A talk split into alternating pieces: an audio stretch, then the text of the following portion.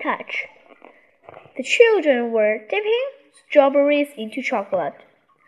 They looked yummy, said Chip. They taste yummy, said Kipper. Kipper went to Beth's room. He had chocolate on his hands. He got chocolate on every way, everything he touched. Go away, Kipper, said Beth. You're getting chocolate on everything. I wish everything I touched turned into chocolate, said Kipper. That's just greedy, said Chip.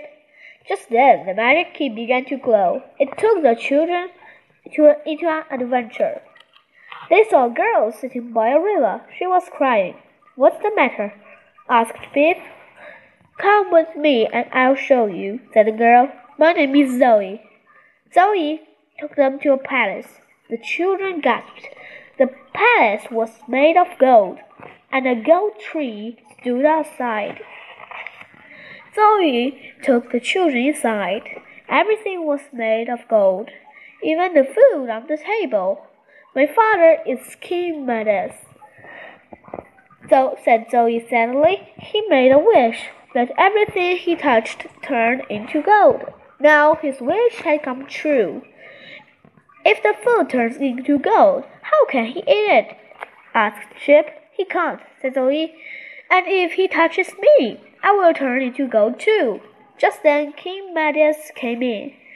Zoe hid behind Beth. My father used to hug me, she said, but uh, but he doesn't do it anymore. But he mustn't do it anymore. King Midas thought Floppy. I love dogs, he said. Come here. Stop, called Chip. Don't touch that dog. It was too late. King Midas pat, patted Floppy and he turned into gold. I'm very sorry, said King Midas. I forgot that everything I touch turns into gold. I wish I could turn him back into a real gold dog again.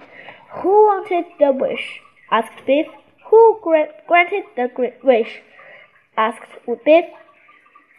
It was Dionysus, said the king. Then we must go and see them, him, said Biff, and ask him to help. Dionysus lived on Mountain Olympus. It was a long way to walk, but at last King Midas and the children arrived. Why have you come back to see me? said Dionysus. I have come to ask you to help me, said King Midas. I want everything back the way it was, said the King Midas. My wish was silly.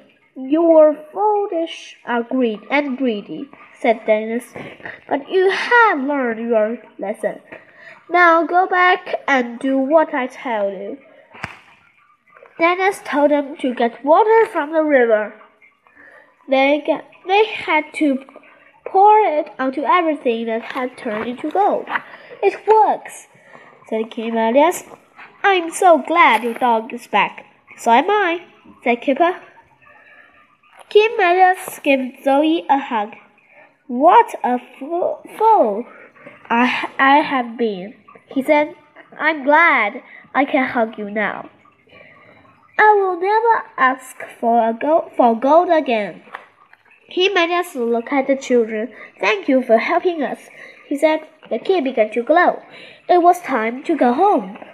Hey, why did you do that? asked Kipper crossly. To stop you from turning into chocolate, laughed Chip. The end.